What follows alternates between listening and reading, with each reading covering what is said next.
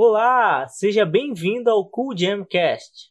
Eu sou Marcos. E eu sou Esther. E hoje vamos falar sobre 19 Days e a censura da China.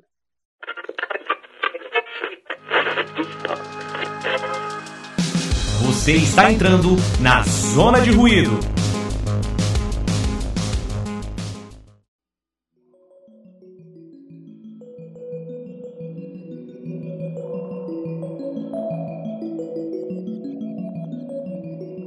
Bom, é, um dia, depois de ler as atualizações do webcomic 19 dias e conversando pelas tags, eu, a gente começou a se questionar sobre o quanto o governo chinês pode influenciar o rumo de uma história e limitar a criatividade de um autor dentro desse país.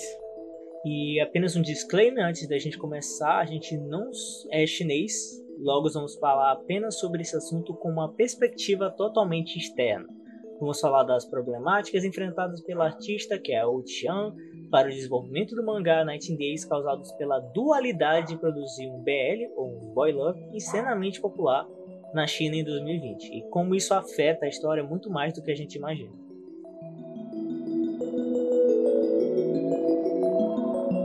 Primeiro para descrever o plot, né, o manhwa webcomic 19 dias, ele meio que começou como uma série Yonkoma, que é feita em quatro painéis, que depois foi se transformando em um slice of life de comédia escolar que acompanha quatro meninos do ensino médio e suas questões da vida, misturados com alguns mistérios obscuros da máfia chinesa. Eles passam por algumas situações embaraçosas devido a um deles ter algumas intenções que vão além da amizade, se é que você não entende, mas você deve estar se perguntando, então é uma comédia gay? Nesses anos de desenvolvimento, desde 2014, quando começou a serialização, muitas coisas mudaram e acredito que esse não seja o foco em si, mas talvez um subtexto. É, talvez poucos leitores que acompanham a obra e até outros manuais no inglês ou traduzidos do inglês é, estão realmente cientes das expressões culturais e governamentais que é o Xian e todo o estúdio Mospaca e outro arti outros artistas estão sujeitos essas demonstrações românticas que a gente quer ver, que a gente fala que é iminente, coisas que já teriam acontecido se fosse no Japão ou nos Estados Unidos. Acho que não vai fazer parte parte do futuro da trama. Primeiro temos que falar do tão volátil tratamento do governo chinês sobre a homossexualidade e assuntos relacionados, sempre entre relaxamento e controle. Enquanto é legal ser gay ou queer, isso vem com regras subentendidas. Seguindo a noção de que 5% de qualquer população se identifica no aspecto que, a população LGBTQ+, da China deveria chegar aos 70 milhões, mas de acordo com as Nações Unidas, menos de 5% da população decide se assumir em público. O governo de um só partido tem uma posição ambígua nas questões queer e tem aumentado as pressões em grupos minoritários em toda a China. Internacionalmente, né, o país vocaliza publicamente ser a favor dos direitos LGBTQ na ONU, se opondo a qualquer discriminação, violência e intolerância baseado nessas orientações sexuais, mas domesticamente casamentos homossexuais e adoção por casais do mesmo sexo, elas não são permitidas, além de não existir formas legais de proteção contra a discriminação no ambiente de trabalho e no geral. Por exemplo, a parada do orgulho gay de Xangai. Ela acontece todo ano nos últimos 11 anos, mas o governo frequentemente censura conteúdos com esse contexto na mídia. Por um lado, o crescimento da internet chinesa facilitou pelas últimas três décadas de reforma de mercado a conexão e visibilidade para as comunidades gays na China. Não é um problema para uma empresa de tecnologia executar campanhas de marketing específica para o LGBTQ, e muitas delas o fazem. Mas desde 2016, como uma parte de repressão cultural a conteúdos vulgares, imorais e doentios, que inclui tudo, desde música hip hop a tatuagem, os reguladores estatais da China proibiram representações de, de, relações sexuais anormais na televisão, incluindo relacionamento entre pessoas do mesmo sexo. É um exemplo como o aplicativo de namoro gay, o Zenk, que foi fechado pelo governo, e um aplicativo de namoro lésbico, o Hella, que também desapareceu logo depois. Mas para tocar nesse assunto, a gente tem que falar sobre o projeto Escudo Dourado ou Grande Firewall da China. Que é um projeto de vigilância e de censura operado pela divisão do Ministério da Segurança Pública do governo chinês. Eles bloqueiam vários sites, incluindo YouTube, Facebook, Wikipedia, Netflix, Twitter, Tumblr, Pinterest, Instagram e mais recentemente o Archive of One, um site de fanfic e frameworks, incluindo conteúdo do Nighting Days. Eles não só bloqueiam grandes sites internacionais, como monitoram de perto o conteúdo de sites nacionais como o Weibo. Bom, um pequeno contexto de censura no Weibo, é, como qualquer outra empresa na China, o Weibo é responsável por garantir que as diretrizes do seu governo sejam seguidas. Então, para evitar consequências legais, as empresas censuram o próprio conteúdo. A Constituição chinesa dá essa liberdade de expressão, mas para impedir que a população se refira a isso, qualquer conteúdo relacionado é bloqueado. A empresa barra governo contrata sensores para ler postagens individuais nas redes sociais e remover manualmente postagens que violam essas políticas. Embora o governo e a mídia usem frequentemente o serviço de microglobos Sina Weibo para espalhar ideias, propagandas e monitorar a corrupção, ele também é supervisionado e autocensurado por 700 sensores do Sina. É muito sensor, gente. Então, as publicações são bloqueadas principalmente por filtros de palavras-chave e eles, os sensores, decidem quais vão publicar posteriormente.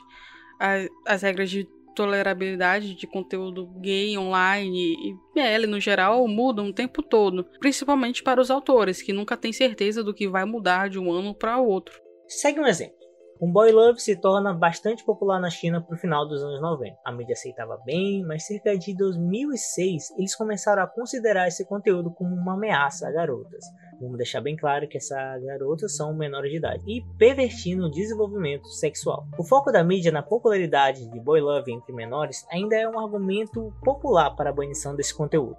Com esse contexto, né, em 2018, uma autora, a Liu Tianyi, ela recebeu uma sentença de 10 anos de prisão por vender novels de yaoi explícitas. O ilustrador que fez a capa dos livros recebeu 4 anos e outros que participaram de qualquer forma na venda, facilitaram essa venda, também receberam algum tipo de sentença.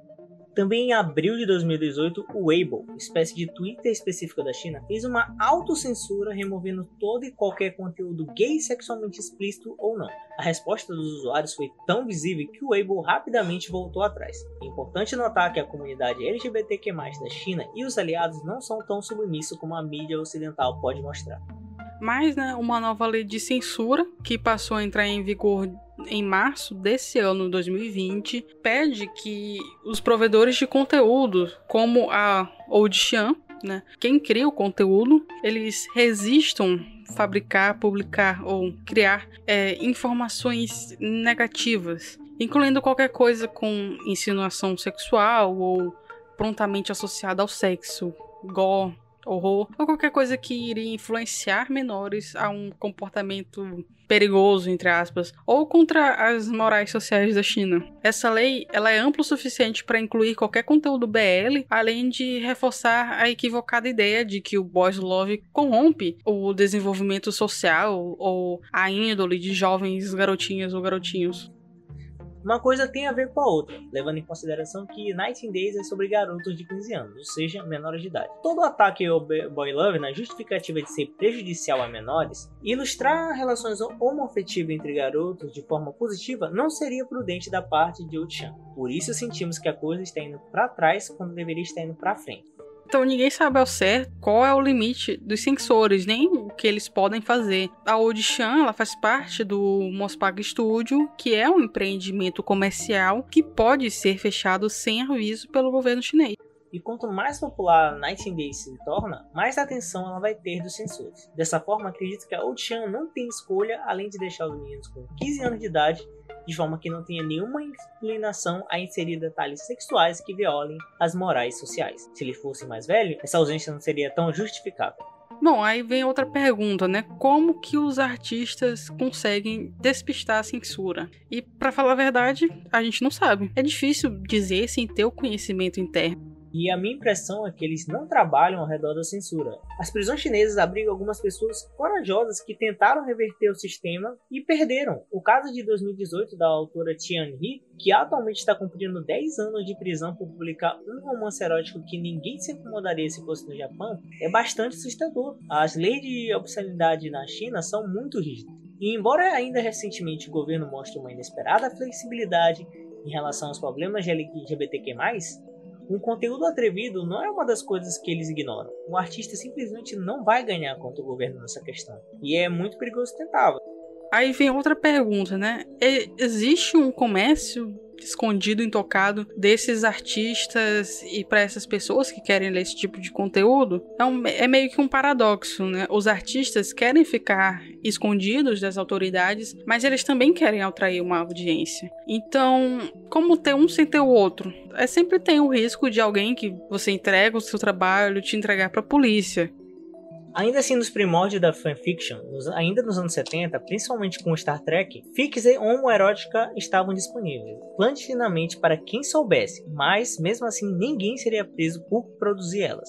Mas enfim, né? Se existir uma cena underground, o artista tem que ser bem anônimo para usar ela de verdade, né? Em relação ao capítulo 327, que foi um dos últimos que saiu no dia 27 de junho deste ano ainda 2020, a Odishan postou o seguinte no Weibo.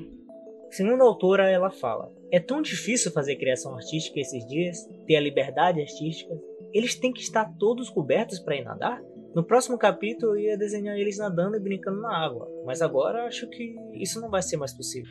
No caso, o último capítulo tinha sido censurado pelo Weibo por diversas vezes, né? A Audition teve que editar o post oito vezes para poder passar pela aprovação. No fim, né? No Session Fanfic tem um falso senso de liberdade.